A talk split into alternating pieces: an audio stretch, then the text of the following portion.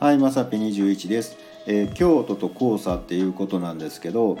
今日ね、あのー突然なんやけど、まあ、今日やったらいけるかなっていうので、まあ、今日しかないみたいな勢いでねあの京都にふらっと行ってきたんですよ。でまあ、大阪から京都なんで、まあ、割とねあのそうだ京都行こうのノリで行けるんですよね。であの哲学の道、まあ、毎年回るルートなんですけど哲学の道からずっとあの南禅寺の方を回ってあとは、えーインクラインですかね。でそこからまたとことこ歩いて、えー、と平安神宮行って丸山公園行ってそこからあの祇園回って、えー阪急で帰ってくるみたいなね。あのまあまあ歩くんですよ。10キロもうちょっとあるかな。なんか結構歩くんですけどまあまああの定番ルートで僕がねあの回るルートなんですけど去年はねさすがに行かなかったんですよ。で今年ねどうしたもんかなって思ってたんですけどうん今日やったらいけるかなって今年行くとしたら今日しかないなみたいなんで、うん、じゃあもう行ってしまえってね行ったらねあのまあ確かにね京都なんで人は多いんですけど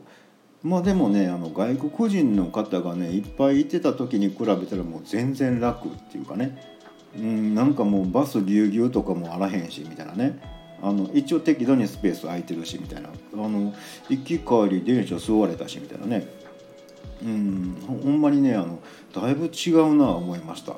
で結構ねあの桜はね堪能して帰ってきたんですけどあの黄砂がねすごいですよね。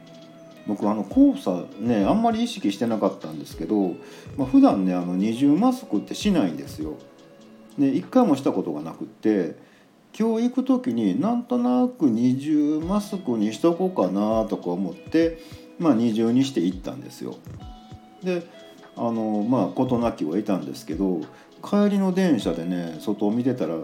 曇ってると思ってたけどこれ黄砂やんなとか思ってわえらいことなってるわとか思ってね。もうもしねあのこれマスク1枚とかやったら僕絶対鼻水垂れてえらいことなってたわとか思ってね。うんあのそれをねもう一気しなに